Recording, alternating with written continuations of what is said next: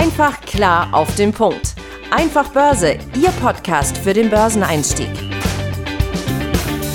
Die im Podcast besprochenen Aktien und Fonds stellen keine spezifischen Kauf- oder Anlageempfehlungen dar. Die Moderatoren oder der Verlag haften nicht für etwaige Verluste, die aufgrund der Umsetzung der Gedanken oder Ideen entstehen. Hallo und herzlich willkommen zum Einfach Börse Podcast. Mein Name ist Tim Temp und ich bin diese Woche nicht mit Benjamin Heimlich, der ist nämlich leider krankheitsbedingt ausgefallen, sondern ich bin mit unserem China-Experten Lars Friedrich hier im Studio. Grüß dich, Lars. Hallo. Ja, Freut mich, dass du dir heute Zeit genommen hast, denn wir wollen heute über ja, das Investieren im Reich der Mitte mal sprechen. Und da habe ich uns zu Beginn mal so ein paar Fakten mitgebracht, damit man das erstmal überhaupt einordnen kann, wie groß überhaupt der Markt ist und so ein bisschen Verhältnismäßigkeiten aufzuzeigen. Also nach den USA, also die USA es ist die größte Volkswirtschaft der Welt, die hatten ähm, 2021 ein Bruttoinlandsprodukt ähm, von äh, 22 äh, 1906 90 Milliarden Dollar, also eine gigantische Zahl. Im Vergleich dazu auf Platz 2 ist China mit 17.744 Milliarden äh, an BIP und ja, auf Platz 3 folgt Japan und auf Platz 4 kommt schon Deutschland mit 4.262 Milliarden Dollar an BIP. So, das mal so kurz zur Einordnung der Top 4 Volkswirtschaften in der Welt.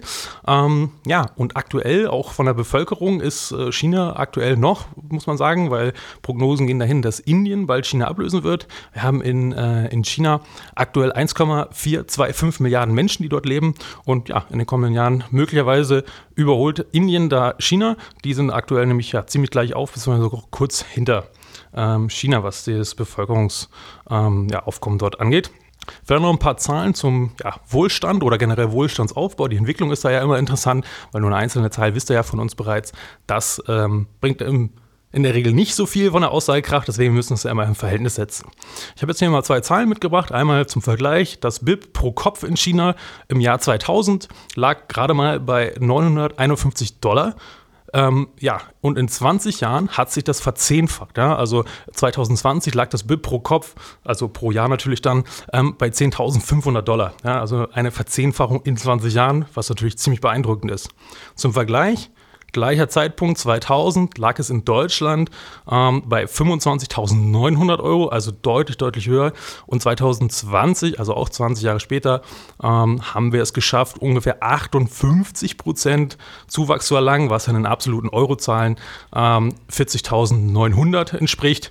So, und da sehen wir ja schon mal, obwohl unser Wachstum in Deutschland äh, pro Kopf natürlich wesentlich geringer ist als äh, das in China prozentual gesehen, ist es auf absolutem Niveau natürlich nochmal deutlich, deutlich höher.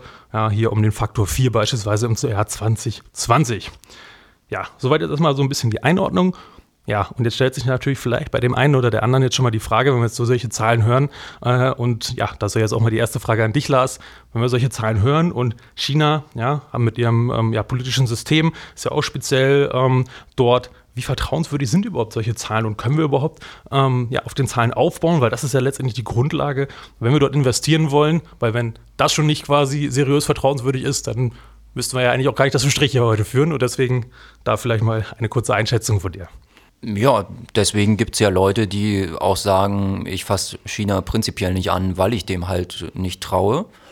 Ähm, was man sicherlich sagen kann, die Daten zum Bruttoinlandsprodukt Chinas kommen halt vom dortigen offiziellen Statistikbüro.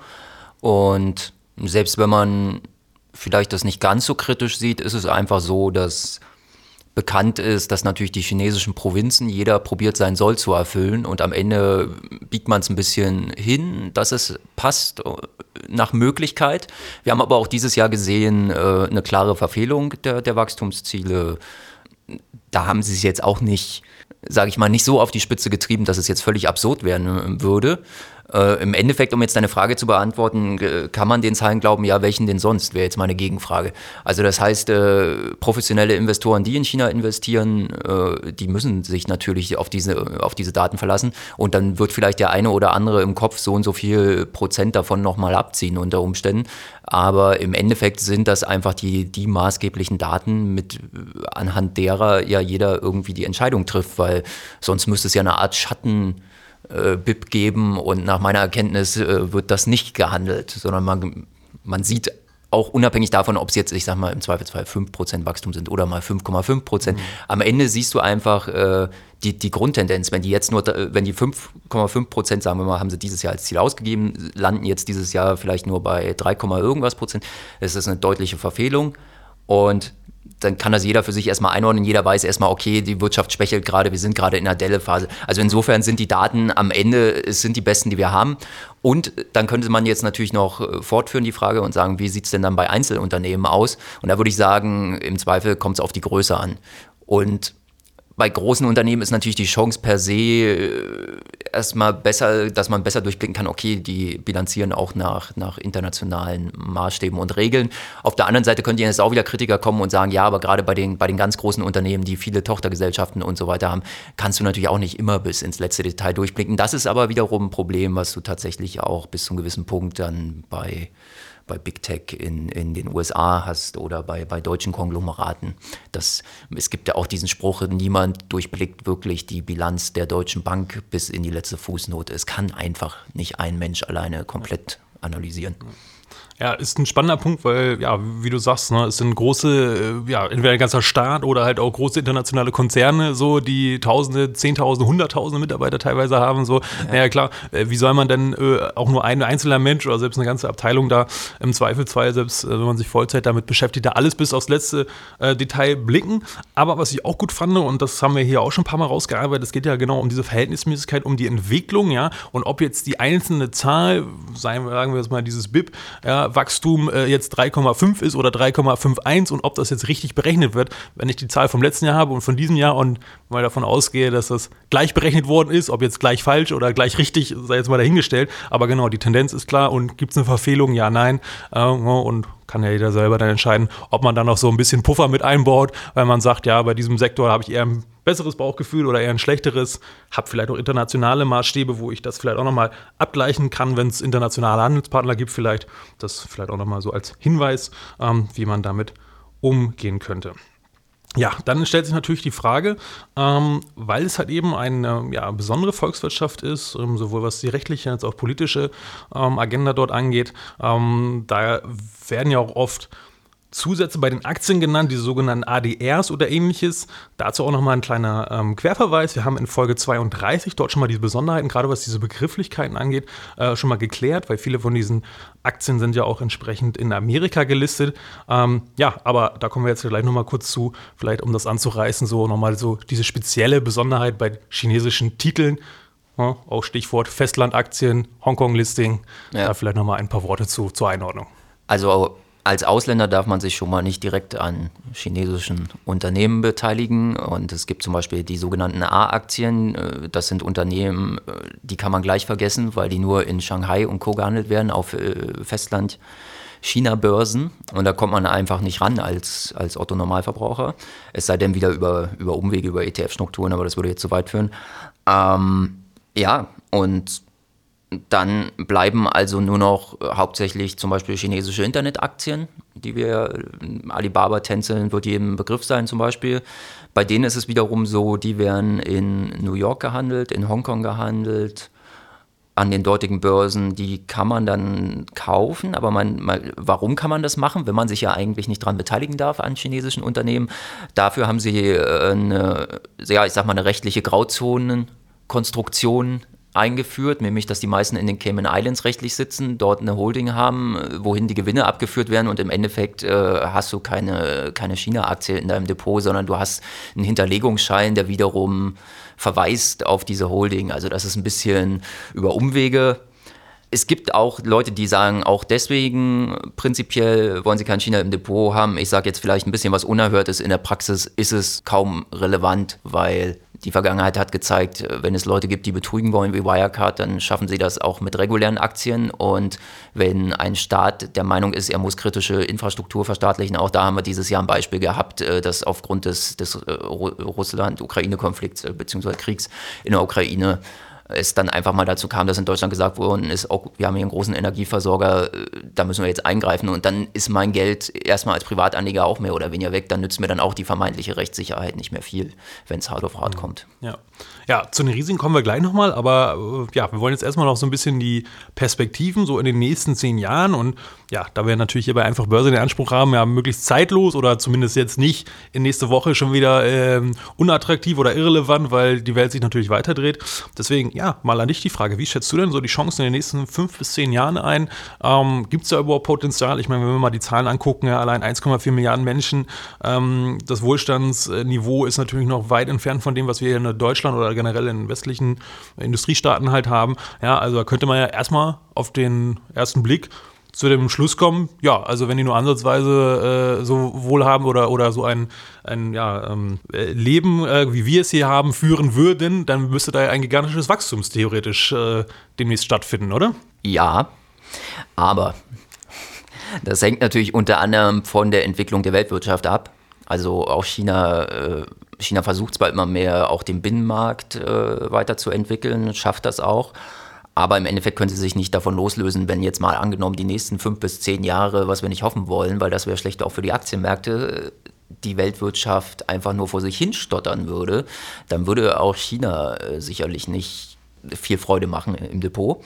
Und äh, grundsätzlich wahnsinnig schwierig. Also wahnsinnig schwierig, schon Unternehmen auf fünf bis zehn Jahre zu prognostizieren, noch schwieriger äh, im Fall von China. Äh, aus verschiedenen Gründen, auf die wir unter anderem dann später noch kommen, beim Thema Risiken wahrscheinlich.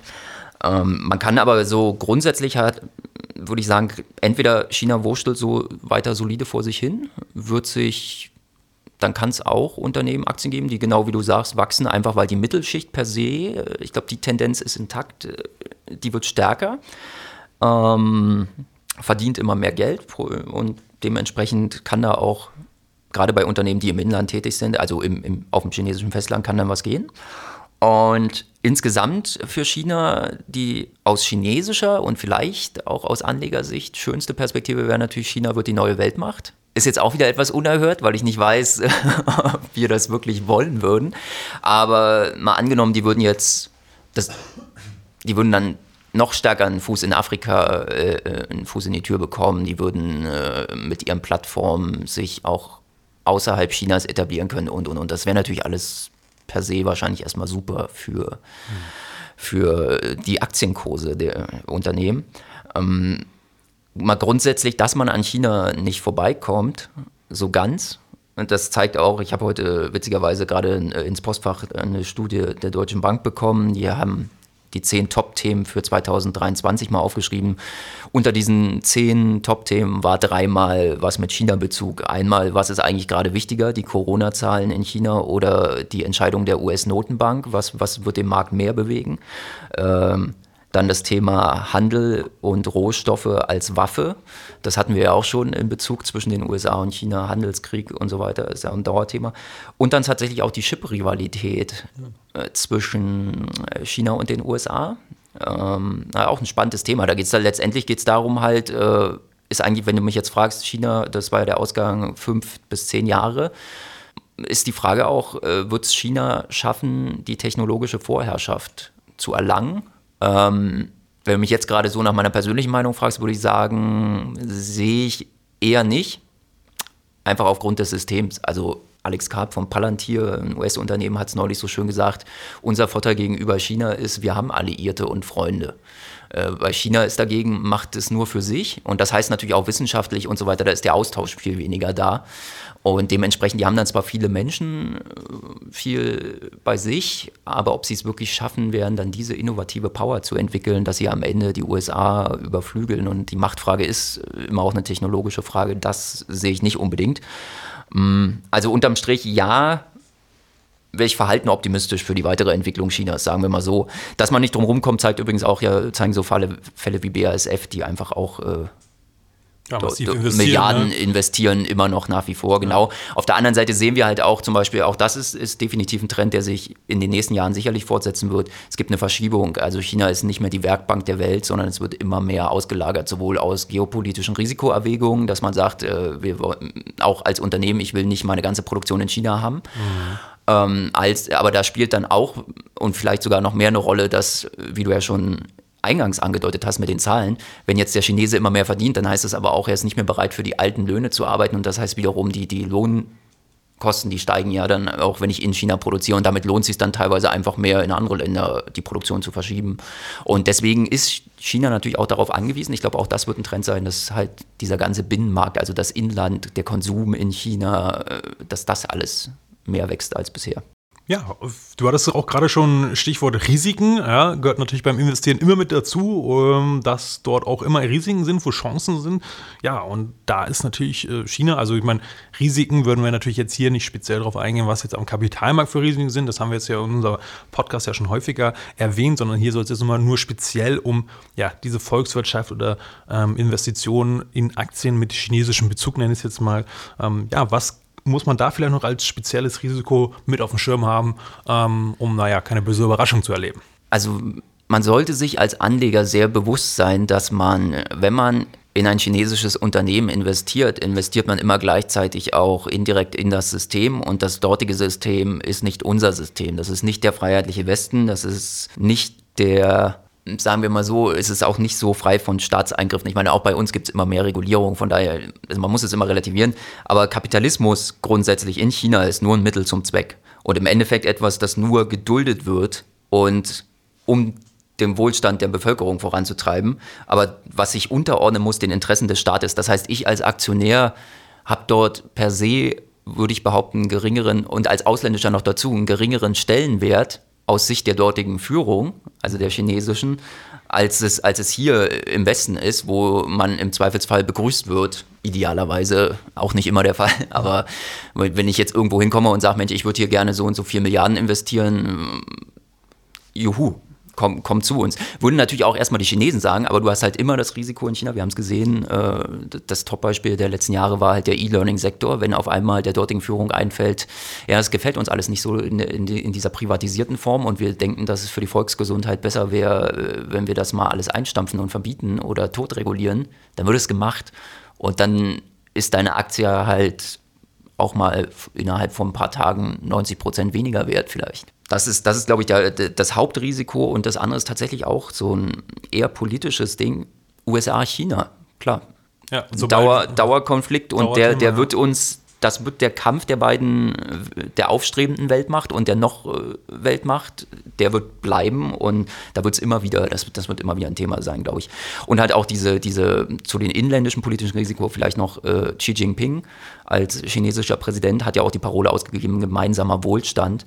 Und das spielt da im Prinzip auch mit rein zu dem, was ich gerade schon erwähnt habe. Es geht halt immer darum, ähm, jedes Unternehmen muss seine Existenzberechtigung äh, dem unterordnen, dass es quasi dem, dem Aufschwung des chinesischen Volkes dient.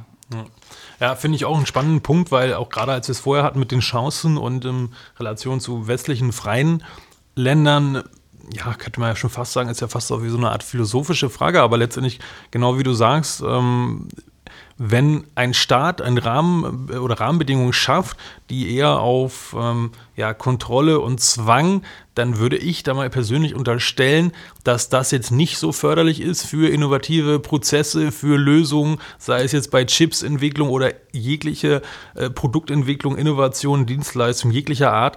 Naja, wenn, wenn die Leute frei sind, sich wohlfühlen, auch mal aus den gegebenen ja, Grenzen, Boxen ausbrechen können, ohne gleich Sorge zu haben, dass sie irgendwie abgestraft oder sonst wie irgendwie gesellschaftlich verachtet werden, naja, dann probieren die auch mal mehr aus und die Geschichte zeigt es, wie viele tolle Erfindungen wurden gemacht durch Zufälle, weil Leute mal ausprobiert haben, die dann zunächst vielleicht als Spinner abgetan worden sind und am Ende waren es dann die großen Genies, äh, vielleicht ihrer Zeit, oft ja auch waren die dann äh, Jahre, Jahrzehnte, Jahrhunderte vielleicht ihrer Zeit voraus? Gibt es genug Beispiele? Ähm, ja, das ist vielleicht auch nochmal ein spannender Punkt, was so ja, dieses Innovationspotenzial in dieser Region äh, angeht in Relation zu ja, beispielsweise Amerika oder auch Deutschland, Deutschland oder anderen freien Demokratien. Ja, beim Risiko äh, fällt mir noch Folgendes ein, weil es jetzt auch gerade in den letzten Wochen, also wir zeichnen jetzt hier gerade Mitte Dezember 2022 auf, ja, Stichwort Taiwan, ähm, ist ja auch ja eigentlich ein langwieriger Konflikt, aber jetzt gerade in der letzten Zeit, auch gerade in der Thematik Ukraine-Russland, äh, ist das ja auch mal wieder aufge, ähm, aufgekommen. Ähm, ja, wie schätzt du da dieses, ja, ich nenne es mal Eskalationspotenzial ein? Oder wie ist da so aktuell dein, dein, deine Meinung zu der Lage? Wie schätzt du das ein? Ich gehe davon aus, dass die Taiwan-Frage, der Taiwan-Konflikt definitiv innerhalb der nächsten Jahre nochmal richtig heiß aufs Tablett kommen wird, sagen wir es mal so. Einfach aufgrund dessen, ähm, es ist erklärtermaßen eigentlich schon seit 1949. Die Chinesen sind bei sowas sehr langfristig denkend. Seit 1949 bezeichnen sie Taiwan als abtrünnige Provinz und die Wiedervereinigung, auf welche Art auch immer, ist das offizielle Ziel. Und daran äh, sehe ich auch nicht, dass sich was ändern wird.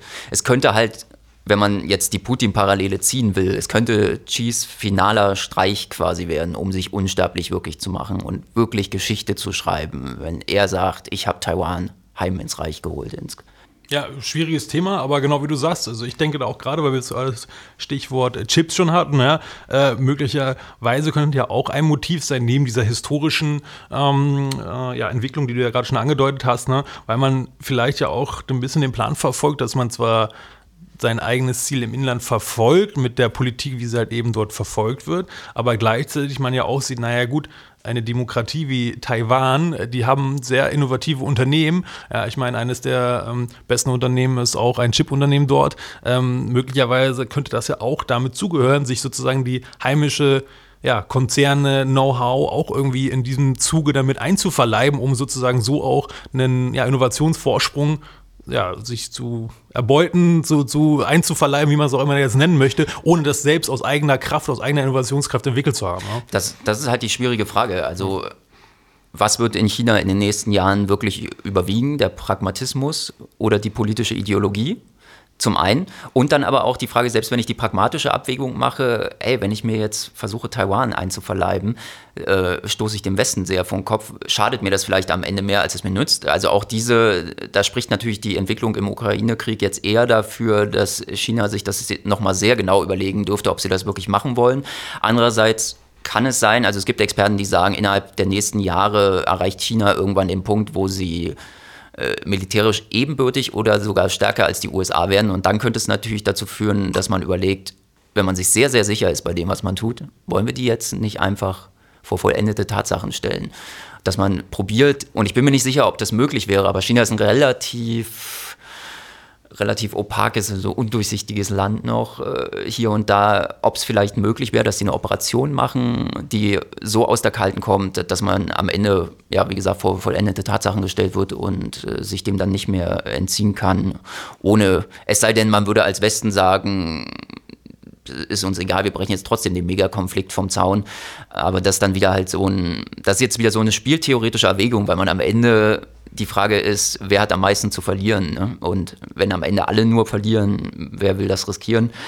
Ähm, grundsätzlich sagen wir es mal nochmal so, solange die kommunistische Partei in China existiert, ist es sehr schwer vorstellbar, dass die Chinesen grundsätzlich von, einer, von diesem langfristigen erklärten Ziel der Annexion Taiwans abrücken. Und ähm, auch was man hört, ist, so ziemlich jeder Festlandchinese, auch wenn er auf Taiwan angesprochen wird, ist wohl der Meinung, äh, das ganz klar, dass das zu China gehört. Äh, das ist unstrittig. Mm, die einzige Lösung, die ich er hatte so im Vorfeld von dem Gespräch mal überlegt, äh, was, was könnte das denn auflösen? Und die eine Variante, die ich, die ich sehen würde, wäre vielleicht, dass man sagt, die Chinesen sind ja der Meinung, die, die gehören zu uns, weil das eigentlich auch alle Chinesen sind. Wenn jetzt aber bei jeder Umfrage die Mehrheit äh, der Taiwaner eindeutig sagt, nee, wir wollen gar nicht zu China gehören, könnte man sich ja vielleicht auch irgendwann einfach machen, um den Konflikt zu vermeiden, aus, aus chinesischer Sicht, dass man das Narrativ ein bisschen ändert und sagt, nee, wenn die sowieso alle sagen, die wollen nicht zu uns gehören, dann sind das ja auch keine Chinesen. Und wenn sie keine Chinesen sind, dann, dann sollen sie doch, und die Insel brauchen wir nicht unbedingt, dass man das dann einfach nur als ja. Verhandlungsmasse irgendwie nutzt, um sich selber noch einen Vorteil. Äh, und Gesichtswahn daraus der Geschichte Gesichtswahn aus der, ne? Ganz genau, ja. Gesichtswahn aus der Geschichte rauszukommen, ja. aber gleichzeitig einen Grund findet, wie man seiner eigenen Bevölkerung erklären kann, warum man jetzt vielleicht doch nicht in Taiwan einmarschieren muss. Hm. Ja. ja, spannender Ansatz. Ähm, wer weiß, vielleicht wäre es ja wirklich eine Möglichkeit, um ja auch natürlich da den militärischen oder andere Konflikte abzuwenden. Ähm, ja, und wir haben natürlich auch keine Glaskugel, weder bei den Aktien oder generell äh, Investmentstrategien, die wir hier besprechen, sondern es geht jetzt ja erstmal nur um eine Einordnung, um so ein bisschen aufzuzeigen, welche Faktoren spielen überhaupt eine Rolle und dass ihr euch da draußen natürlich immer selber ein Bild macht, ähm, bevor ihr irgendwas investiert oder irgendwas tut. Das ja, versteht sich ja hoffentlich von selbst. Ja, und da kommen wir auch schon zur abschließenden Frage, Stichwort investieren. Naja, so unterm Strich, wir haben jetzt hier viel aufgezählt, ähm, Chancen, Risiken überwiegen dort ja irgendwie doch nochmal mehr. Also es ist beides irgendwie größer gefühlt, ähm, als es so bei, ja, sag ich mal, im westlichen Investitionen an westlichen Börsen, sei es in Amerika oder jetzt in Europa der Fall ist. Ähm, ja, aber wenn man jetzt zu dem Schluss kommt, ja, okay, ich kenne die Risiken, es ist alles speziell, alles ein bisschen anders, aber so als Beimischung würde ich das gern tun. Ähm, ja, also das würden wir euch auch empfehlen, da jetzt nicht äh, irgendwie alles auf eine Karte zu setzen oder einen Großteil eures Geldes dort in diesen Bereich zu investieren, äh, sagen wir mal so fünf bis zehn Prozent, ja, weil wenn das dann komplett futsch gehen sollte, aus welchen Gründen auch immer, dann kann man das in der Regel verschmerzen und dann über andere Investitionen, sagen wir mal die fünf bis zehn Prozent Rendite im langfristigen Jahresdurchschnitt nimmt, dann kann man das über ein paar Jahre auch dann kompensieren. Ähm, ja, aber was würdest du dann sagen, Lars, wenn man jetzt dort investieren will? Wie sollten denn dort ja Anfänger oder noch nicht so fortgeschrittene Anleger da vorgehen? Sollten die das überhaupt tun? Den würde ich raten, eigentlich, lasst es sein. Muss ich auch als, als China-Redakteur beim Aktionär muss ich das leider so sagen. Äh, es gibt einfach keinen zwingenden Grund. Also es gibt Wachstumsaktien auch in Amerika, in anderen Ländern, schöne Wachstumsaktien. Ähm, es gibt auch die Möglichkeit, ja indirekt in das Wachstum Chinas zu investieren oder davon zu profitieren. Also ich denke da zum Beispiel an eine LVMH, eine Luxusaktie.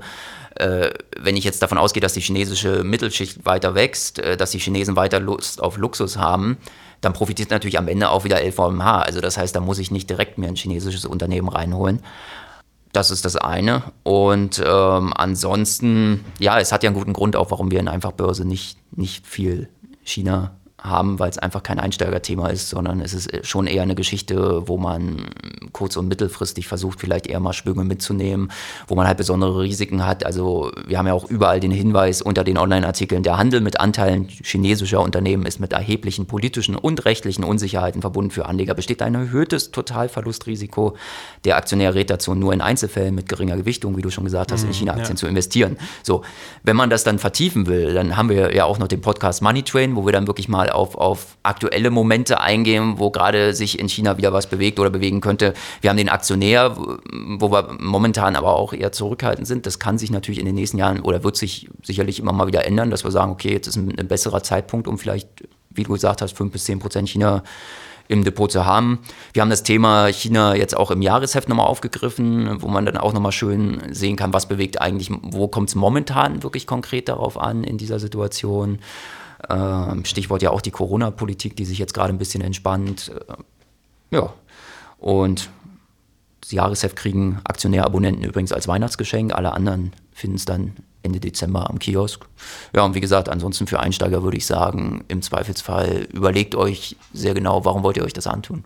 Ja, nee, gut, guter Punkt und gutes Schlusswort und ähm, ja, vielleicht noch von, von meiner Seite aus ähm, vielleicht ja einen Erfahrungswert aus meinen ja, persönlichen ähm, äh, Investments. Also ich habe das beispielsweise so gelöst, weil ja klar, ne, es ist die zweitgrößte Volkswirtschaft, es sind sehr viele Menschen, aber ja, das alles mit diesem Direktinvestment ist halt sehr schwierig bis so unmöglich. Äh, und ist mir ehrlich gesagt auch zu blöd und zu aufwendig. Ähm, ich habe das jetzt für mich so gelöst, ne, du hattest es äh, schon mal eingangs kurz erwähnt, Stichwort ETFs, ja, also professionelle Fonds, die sich natürlich auch mit den ganzen rechtlichen Sachen, die haben Anwälte, die haben Notare, die haben die richtigen Strukturen, um da jetzt dann diese Investments auf welche Art und Weise auch immer zu tätigen. Und ich als Privatanleger kann mir dann zum Beispiel so ein Asia-ETF holen. Da ist dann nicht nur China drin, da ist dann auch noch Indien und äh, Vietnam und da gibt es ja ganz viele spannende andere Länder, die dann auf diesem riesen Kontinent, ich meine, das bevölkerungsreichste Kontinent der Welt. Ist übrigens sowieso ja. spannend, weil natürlich in anderen asiatischen Re äh, Regionen gerade mehr Musik ist, ähm, vielleicht auch nicht nur mehr Demokratie, sondern auch mehr Wachstum. Insofern. Ja. Genau. Und dann, Gute Lösung. Ne, und dann hat man da einen ETF und dann, den kann man dann vielleicht auch mit 20% gewichten, weil in dem ETF selber ist dann wiederum auch nur 5 oder 10% China drin. Das heißt, auf mein Gesamtvermögen oder Gesamtdepot habe ich dann trotzdem nochmal 1, 2, 3, 4, 5% China-Risiko-Exposure, äh, nenne ich es jetzt mal. Ja, ähm, also das vielleicht nochmal als Tipp. Wenn ihr das unbedingt machen wollt, dann geht am besten diesen Weg. Das ist am einfachsten, das ist kostengünstig. Ihr habt weniger Probleme. Ihr habt innerhalb des ETFs natürlich auch schon eine Streuung mit drin. Ja, also das wäre dann wahrscheinlich so die cleverste Variante, wenn man es dann sich antun möchte, ne, das Eisen anzufassen. Sich, sich, nicht als Trader begreift. Genau, richtig, ja. ja. Ja, vielen Dank, Lars. Ähm, ich habe wieder viel mitnehmen können. Ähm, ich hoffe, ihr da draußen natürlich auch. Und ähm, ja, das war's für diese Woche. Nächste Woche dann hoffentlich wieder mit Benjamin am Start. Schauen wir mal. Ansonsten lasst euch überraschen. Und ja, vielen Dank an dich, Lars. Danke. Ja, dann bis dann. Tschüss. Ciao. Einfach klar auf den Punkt. Einfach Börse, Ihr Podcast für den Börseneinstieg.